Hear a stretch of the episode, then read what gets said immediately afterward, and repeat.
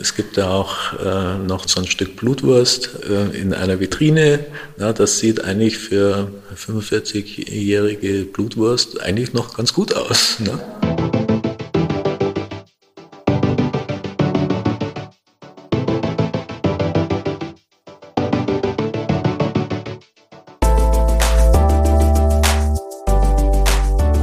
Hallo und herzlich willkommen zu einer neuen Folge des Restauratoren-O-Tons dem Podcast des Deutschen Restauratorenverbandes.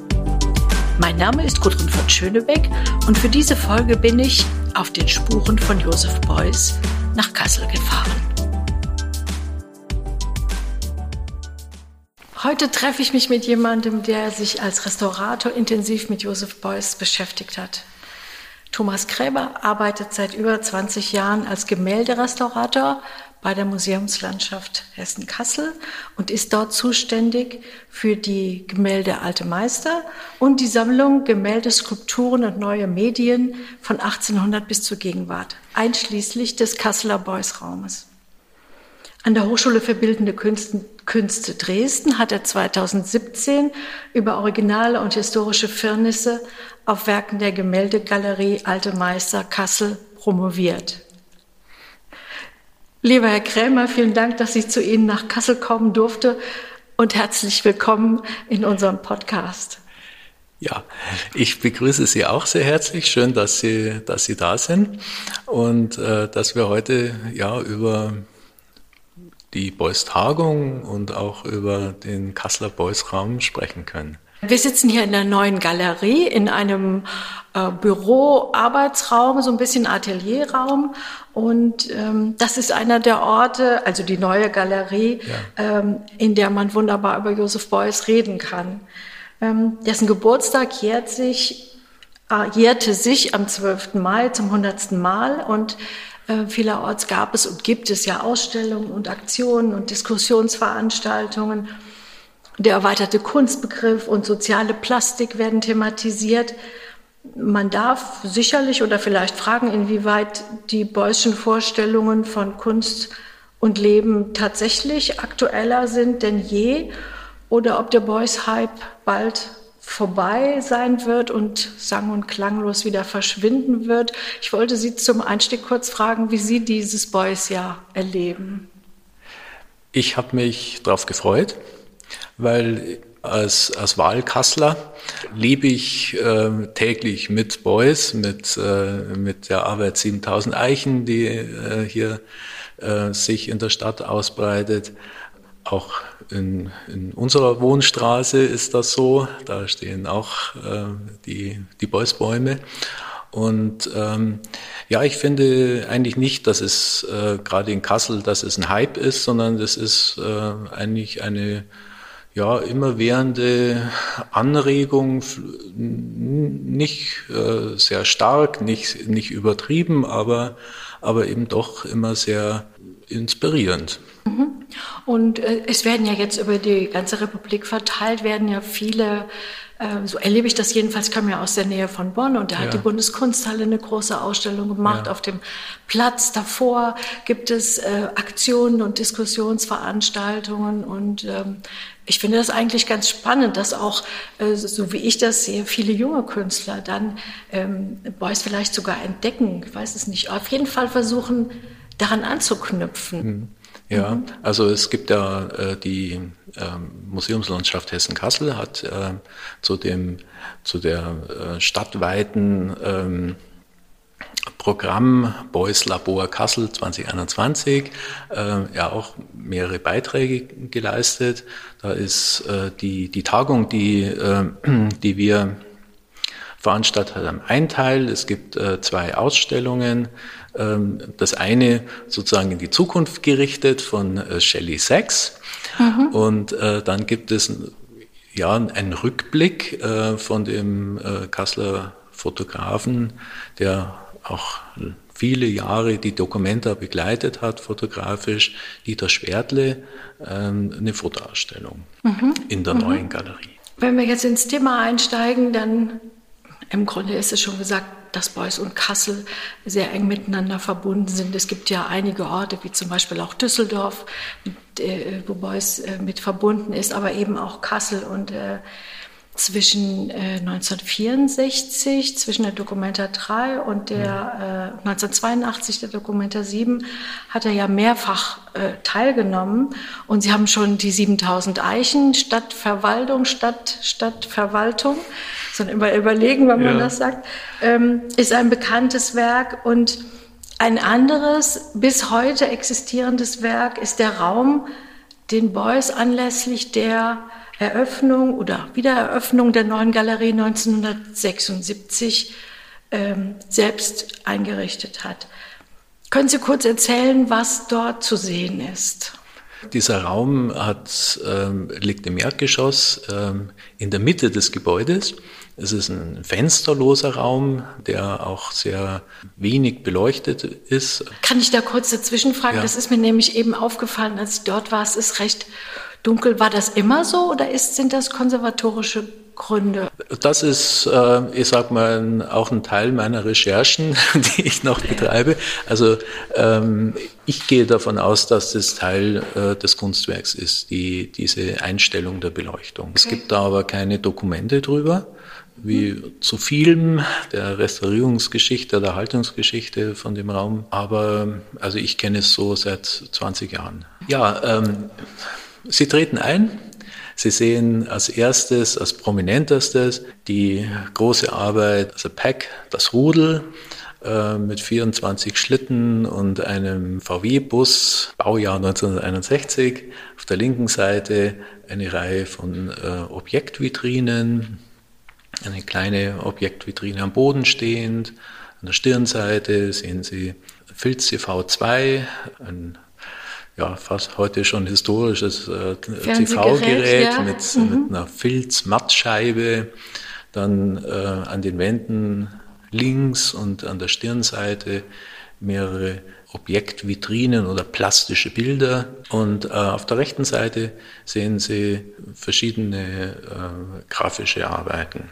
Und dann gibt es noch, da der Raum ja fensterlos ist, gibt es in der Mitte des Raumes im Gewölbe ein, eine Lichtschiene, an der noch verschiedene Arbeiten hängen, Doppelspaten, dann ähm, eine Decke von Marcel Duchamp. Das Schweigen von Marcel Duchamp wird überbewertet von dieser Aktion und einen äh, Filzanzug, äh, also ein, eines von mehreren Multiples. Ja, ist das der originale Raum? Also das ist ähm, vom Standort her ist es der originale Raum. Jetzt hat die ähm, neue Galerie bis 2011 eine, eine, umfangreiche Sanierung erlebt, wo das Architekturbüro äh, Stab Architekten die neue Galerie ja, umfassend umgestaltet haben. Es waren natürlich auch technische Dinge zu sanieren, aber äh, die, die Räumlichkeiten sind umgestaltet worden und einer der Räume, die ja relativ unverändert geblieben sind, ist der Beuys-Raum und äh, es war auch Ziel der Sanierung, dass die Arbeit an ihrem angestammten oder originalen Standort äh, wieder zurückkehrt. Äh, natürlich, die äh, Details der Innenarchitektur haben sich geändert. Ähm, frühere Wandgliederungen, Wandverschalungen aus den 70er Jahren sind entfernt. Ähm, und äh, der Teppichboden ähm, konnte jetzt aus baulichen Gründen nicht gehalten werden und ist originalgetreu wieder ersetzt worden. Ach so. Ja. Mhm. Natürlich hat sich das Umfeld äh, ganz deutlich geändert. Äh, vor der Sanierung hat man den Raum durch eine äh, weite Treppenhausbrücke betreten. Also man hatte da so eine tunnelartige Anmutung. Das Treppenhaus war mit Natursteinplatten belegt, es war äh, dunkles Holz äh, mit im Spiel und jetzt ist das alles sehr hell, von der Formensprache sehr reduziert. Ja, doch ähm, an einigen Stellen deutlich verändert. Jetzt habe ich mich ja umgeschaut in dem Raum und dann auch mit Interesse immer vor allem gelesen, was für Materialien es dort gibt und äh, da stößt man ja auf vielerlei also auf Fett, was auf diesen, ähm, zum Beispiel auf diesen Schlitten, ja. auf jedem Schlitten liegt ja ein ja. Stück oder ein Klumpen Fett ja. und an anderer Stelle ähm, gibt es auch noch, dann gibt es Schokolade, dann gibt es den Erdklumpen ähm, und solche Dinge. Und ähm, da wollte ich Sie fragen, welche Herausforderungen dieser Raum, also jetzt rein von den Materialien her gesehen mit sich bringt. Ich weiß auch, dass es, glaube ich, 2017 einen leichten Mottenbefall gegeben hat, ich glaube, ja. an dem Filzanzug, den man recht schnell gefunden hat, weil äh, es doch ein Monitoring gibt. Also die, die Frage, welche Herausforderungen, mit welchen Herausforderungen haben Sie da tagtäglich oder öfter zu tun? Das ist tatsächlich eine Herausforderung. Was da interessant ist, ist auf der einen Seite die, die Materialien, die man typischerweise Boys äh, so zuordnet. Fett, Filz. Auf der anderen Seite äh, finden sich da viele mm, Gegenstände der Alltagskultur, der Industriekultur, wenn man mal über die, das über Telefon, die Vitrine. Ja, das Erdtelefon ist da, ne? Der Messzylinder, der Beuys-Bus natürlich als, als VW-Bus, äh, die Schlitten. Ähm, der Bus sieht sehr sehr rostig aus. Ne? Ja, der also sieht sehr rostig ist, aus. Ja. ich glaube, der ist von 61, oder? Der ist ja. von 1961. Ja. Mhm. Ähm, man weiß, also ich weiß jetzt aus der Literatur, dass es äh, das Fahrzeug von, von dem Generalisten René Block war. Mhm. Und ähm, ja, es ist, wenn ich das mal so provokativ sagen darf, für die deutsche Seele natürlich äh, eine Zumutung, ein, ein schmutziges Fahrzeug. Stimmt, die Scheiben sind blind vor ja, äh, genau. äh, Staub und mhm. Dreck. Ja. Das ist äh, durchaus spannend, weil Beuys äh, dieses Fahrzeug so übernommen hat. Also es ist sozusagen keine, keine Patina, die sich sozusagen im musealen Raum gebildet hat, sondern das ist äh, Teil des Originals. Ähm, von Beuys so übernommen und von Beuys auch so gewollt, dass, ähm, dass dieser Bus patiniert ist. Ähm, ja, er ist stark verrostet.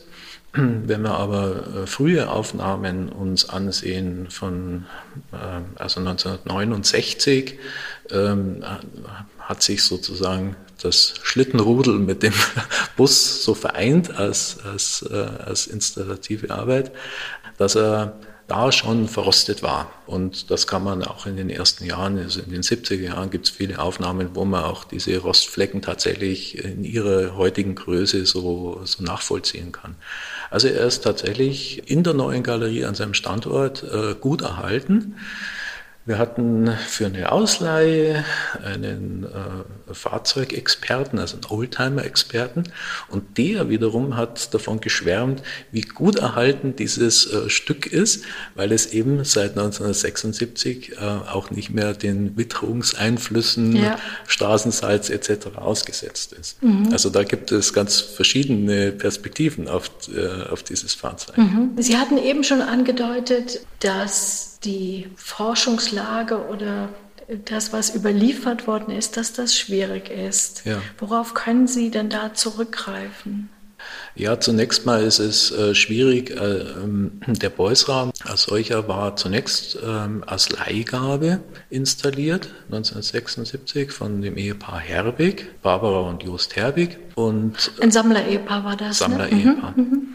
Und dementsprechend ähm, hat, man, äh, hat man sich in den 70er, 80er äh, Jahren äh, mit der restauratorischen ähm, Betreuung äh, dieser Arbeit äh, äh, sehr zurückgenommen, was ja üblicherweise bei Leihgaben so ist, wenn es nicht ganz konkrete Absprachen gibt. Also es war keine Dauerleihgabe von. Es war eine Dauerleihgabe. Es war eine Dauerleihgabe. Ja, mhm. ähm, aber es gibt eben nur wenige schriftliche Dokumente. Es kann auch mit, hängt natürlich auch mit der Zeit zusammen. In dieser Zeit äh, sind Erhaltungszustände nicht so akribisch dokumentiert worden, wie das ähm, heute natürlich der Fall ist und ähm, auch richtigerweise so gemacht wird.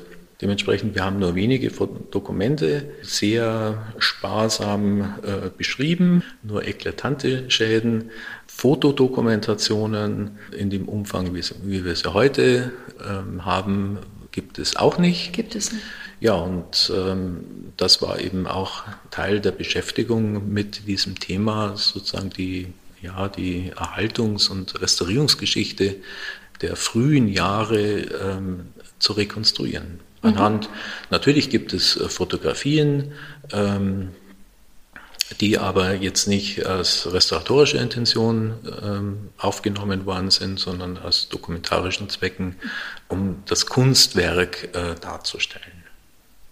Jetzt hat es ja zumindest die letzten 20 Jahre eine Kontinuität gegeben in Ihrer Person, was die Restaurierungsgeschichte oder Konservierungsgeschichte ja. angeht.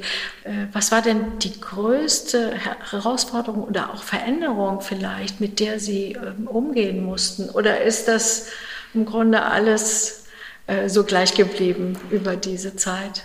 Ja, natürlich äh, ändert sich immer was. Ähm, die, die Materialien ähm, verändern sich auch in, in, in unterschiedlichen Geschwindigkeiten. Mhm. Ähm, ja, es gibt viele Herausforderungen, ähm, die sowohl kurzfristig, wie zum Beispiel dieser Mottenbefall, als auch mittel- und langfristig die Frage, wie wir mit den Grafiken umgehen, die natürlich äh, durch ihre Dauerpräsentation ähm, auch unter der sehr geringen Lichtstärke, die dort herrscht, ähm, natürlich leiden müssen. Was ist mit dem Fett? Das zersetzt sich doch zwangsläufig über die Zeit. Naja, also so eine Zersetzung in dem Sinne können wir nicht feststellen, mhm. sondern eher ähm, ja, eine eine Verfärbung und, ein, und ein Verfärbung. An, mhm. äh, eine Anlagerung von Staub. Also Staub äh, klebt dort an und äh, ist, ist auch schwer zu entfernen. Mhm. Ja, und ähm, ein großes Problem war zum Beispiel einer der, der Reifen des Beuys-Busses, der, der immer Luft gelassen hatte. Da musste man so in regelmäßigen Abständen mal wieder aufpumpen. Ja. Auch eine sehr interessante restauratorische Tätigkeit. ja, und ähm, ich hätte größere Schwierigkeiten, ähm, die guten und richtigen Entscheidungen zu treffen, wenn ich äh, nicht äh, so im Team arbeiten könnte.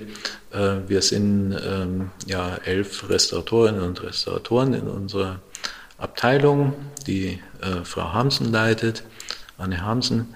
Da sind eben ausgewiesene Expertisen in verschiedenen äh, Fachbereichen. Mhm. Und ähm, da arbeite ich zusammen mit, Sie hatten es ja schon angesprochen, mit der äh, Textilrestauratorin äh, Julia Dummer, mit äh, dem Metallrestaurator Friedrich Trier und äh, mit dem Papierrestaurator Ronald Reinke. Und damit sind eben auch, auch diese wichtigen Themen, Materie, Materialien und Fachbereiche Materialien und, und, abgedeckt. und Dinge mhm. abgedeckt. Und äh, mhm. wir haben uns da auch schon mehrfach getroffen und, und machen das regelmäßig, um ein restauratorisches Gesamtkonzept zu entwickeln mhm. und natürlich auch ähm, den Raum konservatorisch zu betreuen. Also mhm. nicht nur in die Zukunft, sondern eben auch ähm, ähm, aktuell Maßnahmen zu treffen. Da ist natürlich eine große Maßnahme ist ähm, der, der Mottenbefall den Frau Dummer bearbeitet hat durch das ähm, Integrated ähm, Pest Management, Pest Management IPM. Ja. Ich hoffe, ich habe es jetzt voll richtig gesagt. Doch, Integrated Pest Management, ja. ja. Ich habe das irgendwo auch nachgelesen. War es so, dass es eben relativ frühzeitig entdeckt worden ist. Ja, natürlich. Ne? Ja. Sonst wäre es auch nicht so leicht, äh, der Schaden behoben werden können oder ein größerer Schaden oder überhaupt ein Schaden entstanden. Also, ich genau. das richtig gelesen habe, sind dann so Pheromonfallen aufgestellt worden und dann ja. ähm, mit diesen Schlupfwesten war dann die Behandlung tatsächlich. Ne? Genau. Mhm. Ja, das sind eben, wenn, wenn so ein Befall, das ist eben so eine exponentielle Entwicklung, ähm, die dann, ich sag mal, in den ersten Phasen äh, sehr harmlos ähm, ähm, wirkt und dann eben sehr schnell eskalieren kann. Mhm, mh. Man kennt das vielleicht auch aus der aktuellen Situation. Genau, ich habe gerade dran, dran gedacht. Ja, ja. der platte Reifen des Bolzbusses war auch ähm, eine Maßnahme, die, also ein Eingriff auch in, ins Objekt. Da hat äh, Herr Trier dann eine Unterstützung der Achsen realisiert. Das sind so wir, unsichtbare Sockel jetzt montiert. Und da war es eben wichtig, ähm, dass der Bus ähm, seine natürliche ähm, Standposition behält. Das, das wäre wahrscheinlich abgesackt so nach einer Seite, oder? Ja, dass er nicht, äh, dass er nicht auf, ähm, auf Sockel gestellt aussieht, dass der Reifen immer noch so. äh, belastet mhm. ist und durch den Druck, äh, das Gewicht äh, des Busses deformiert ist auf der Auflagefläche, dass der, der Radstand äh, natürlich ist und sich nicht durch, ähm, durch die Unterstützung verändert. Also das äh, ist dann im Detail sehr ähm, äh, sehr kompliziert oder komplex. Ja. So, so äh, Dumme Frage, hätte man auch den Reifen selbst reparieren können? Ja, grundsätzlich schon, aber auch der Reifen, äh, die Radkappe, ähm, die Felge ist also so, so mit Patina überzogen, dass man ihn gar nicht angreifen kann, ohne Spuren zu hinterlassen. Ja, und wir hätten ihn vielleicht noch ein paar Jahre aufpumpen können, aber vielleicht wäre er dann irgendwann geplatzt und so Reifen.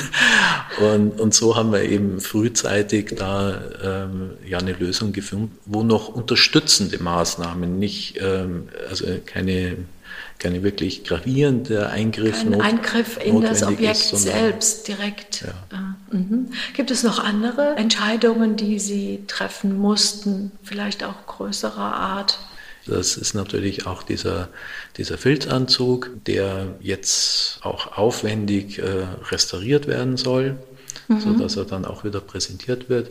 An seiner Stelle ist ja eine, eine temporäre. Äh, das hatte ich gelesen, da stand Faximile an der Ein äh, Faximile, ja, mhm. genau, äh, gehängt, um eben den Raumeindruck, den geschlossenen Raumeindruck äh, mhm. Äh, bewahrt zu haben. Ja. Mhm. Da haben wir uns auch dazu entschieden, das also äh, klar sichtbar zu, zu halten. Also man sieht, äh, das ist ein neuer Filz, das ist Stimmt, äh, natürlich ist in dem Schnitt ja. Äh, des Beuys-Busses, der ja auch bekannt ist, das hat Frau Dummer recherchiert, gefertigt worden ist steht er stellvertretend für das Original, das aber, denke ich, doch wieder an seinen Platz zurückkehrt. Mhm.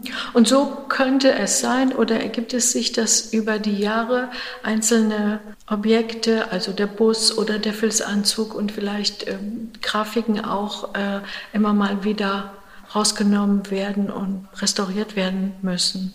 Ja, also ich bin da, ich bin da sehr zurückhaltend. Also eine kontinuierliche Restaurierung halte ich vielleicht nicht so für, für das äh, geeignete Konzept. Ich denke, man muss, man muss sehr langfristig ähm, überlegen, welche äh, Veränderungen oder Veränderungsgrade äh, für uns akzeptabel sind. Akzeptabel sind. Mhm. Und, ähm, da müssen wir natürlich auch feststellen, dass es da durchaus auch ähm, sich Ansichten ändern können, ne? dass man, was jetzt Reinigungsgrade ist, ich sag mal, oder sichtbare Grade von Degradation, Farbveränderungen, Verfärbungen etc., ähm, ist man vielleicht heute etwas, hat man eine andere Auffassung wie vielleicht noch vor 20, 30 Jahren. Ich sehe da bei dem Boys-Bus auch äh, so ein ähm, ja, vielleicht kann man es schon als Turn äh, sehen, dass es von den heutigen Generationen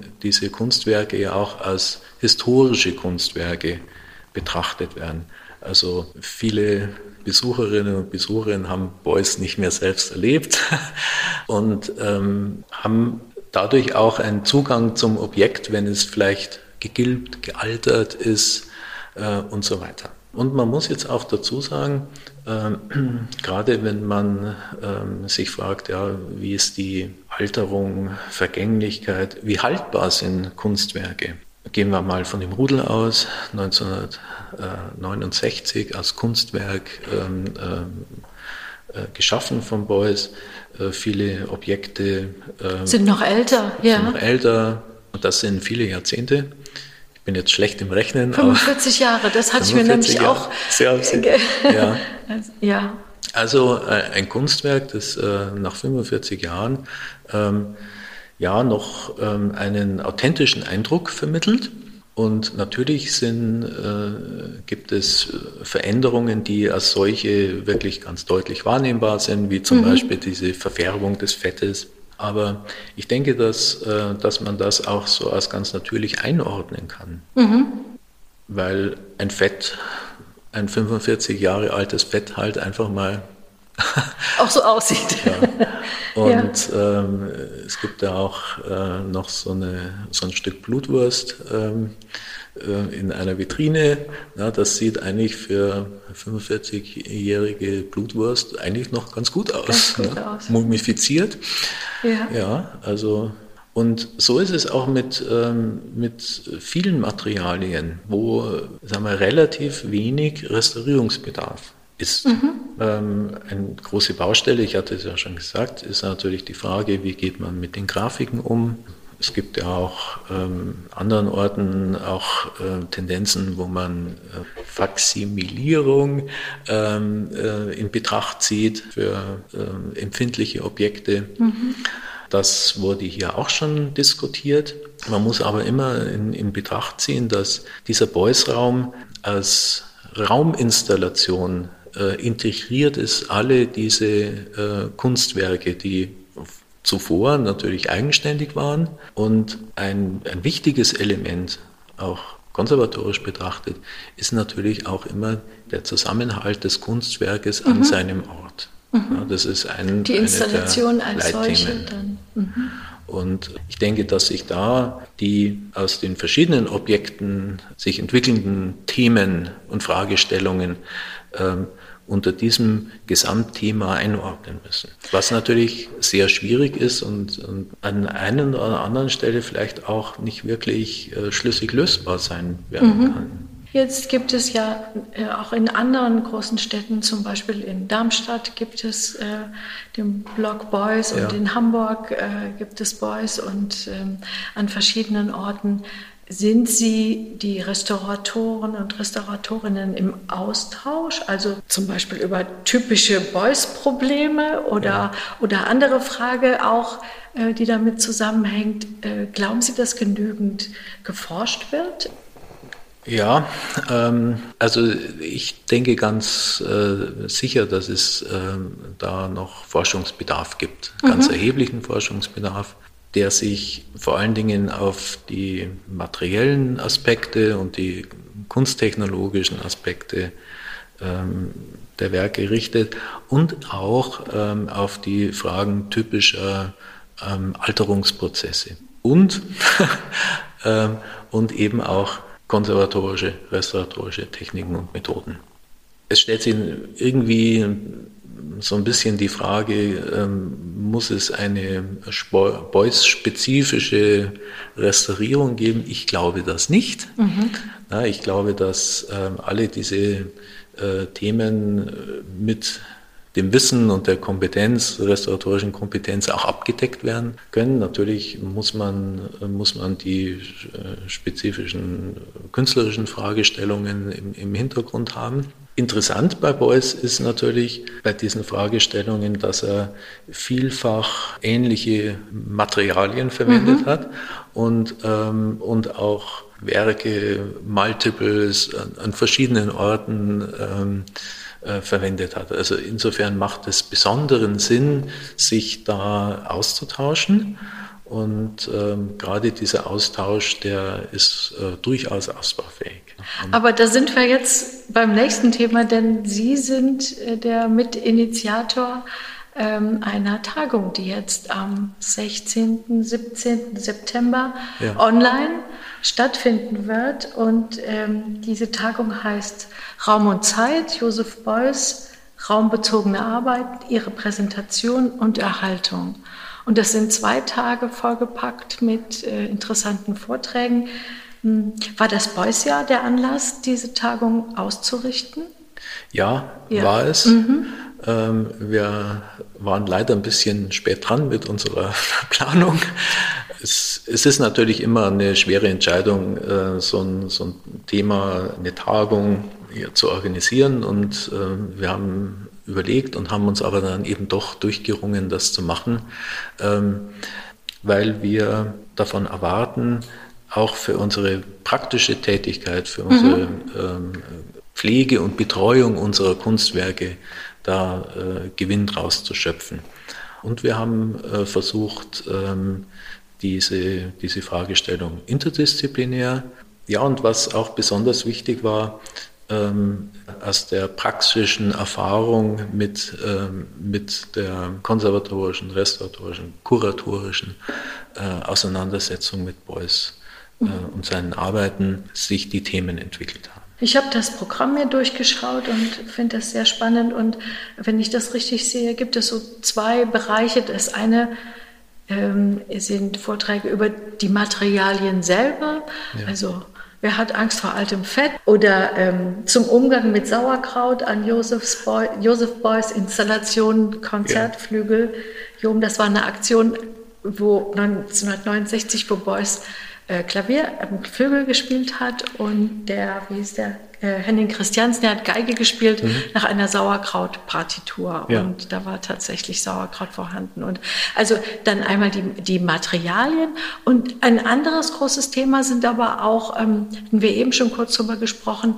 eben die raumbezogenen Arbeiten, also die ganzen Räume, wie geht man mit diesen Räumen ähm, um. Und sind das, würden Sie das auch sagen, sind das die beiden großen Themen oder äh, auch die andere Frage, was ist zentral ähm, äh, bei dieser Tagung an Fragestellungen? Wir haben eben versucht, die Raumbezogenheit der Arbeiten. Das ist, ähm, das ist ein Hauptthema. Man kann das aber jetzt nicht so im, im, im Allgemeinen fassen, sondern man kommt, mhm.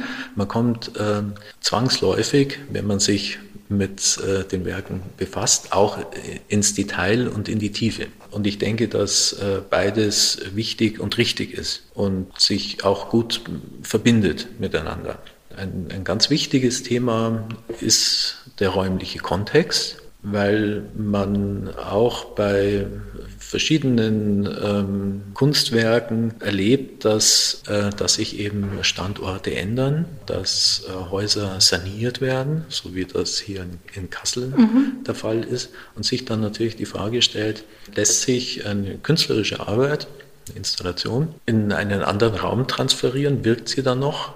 Oder welche Veränderungen äh, müssen da in Kauf genommen werden? Wie, wie kann man das praktisch umsetzen? Und bei unserem doch insgesamt doch sehr glücklichen Fall, dass das Kunstwerk wieder sein, sein in Anführungszeichen angestammten Platz zurückkehrt, ähm, ist es dann doch eine, eine zwangsläufige Veränderung, die äh, gar nicht ausbleiben kann, wenn sich sozusagen durch eine Sanierung eines Hauses etwas ändern soll, dann spiegelt sich diese Veränderung genau. natürlich immer auf das Kunstwerk. Mhm. Anders kann es ja auch gar nicht sein. Ja. Also sonst würde ja, würde man ja versuchen, immer den Status quo zu erhalten, was nicht möglich ist. Ja, das wäre vielleicht möglich ähm, in ganz definierten Kontexten. Nur ist dieser Kontext Museum nicht so definiert, dass er unveränderlich ist. Ja, genau, das meine ich. Also wenn der, wenn der Beuys-Raum so erhalten werden sollte wie 1976, hätte die neue Galerie nicht saniert werden dürfen. Dann wäre, also, ja. ja.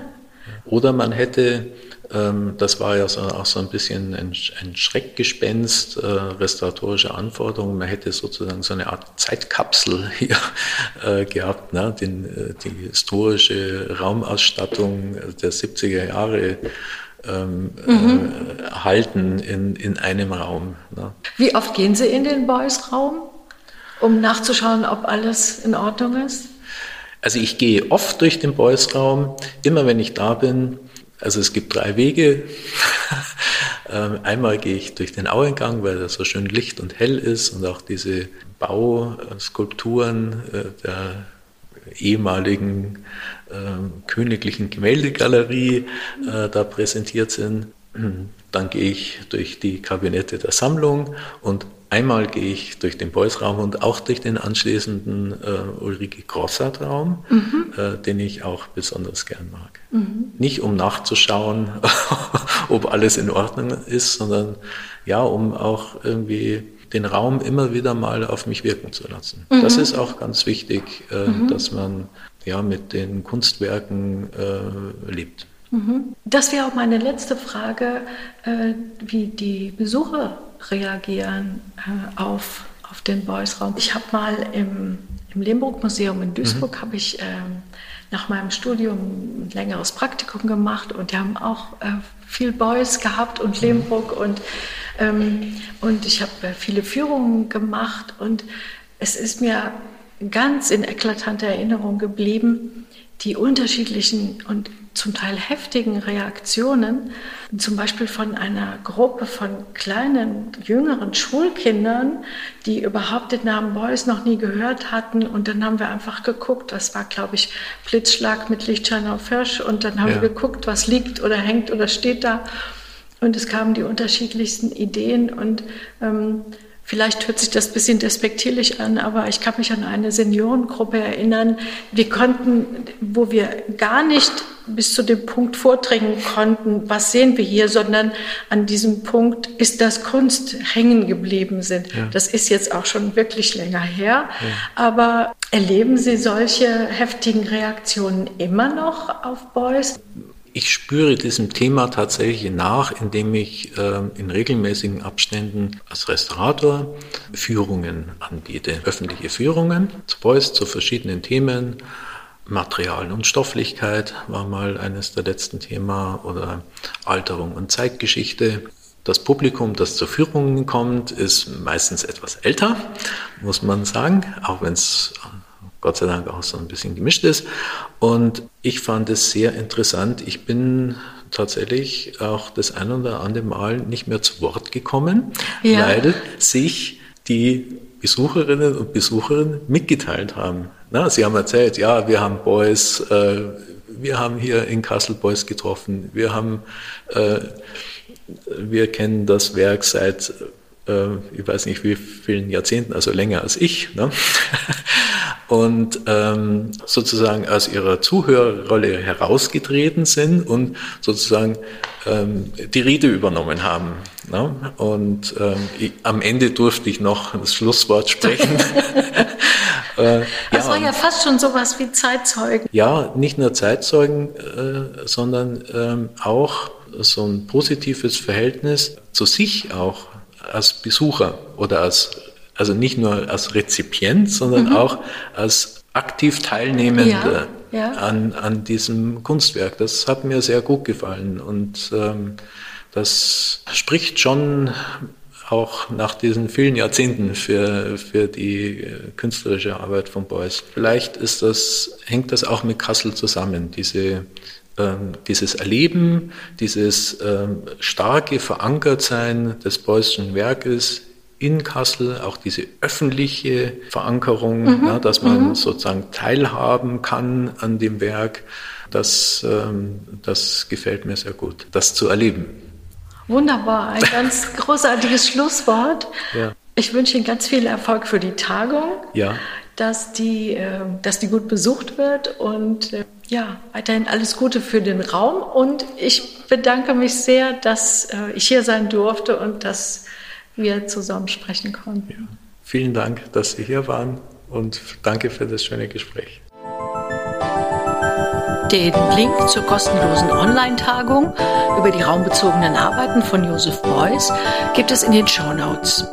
Die Tagung wird auch live auf YouTube übertragen. Uns findet man auf restauratoren.de, im Restauratoren-Blog und auf Social Media. Vielen Dank fürs Zuhören und bis zum nächsten Mal im Restauratoren-O-Ton.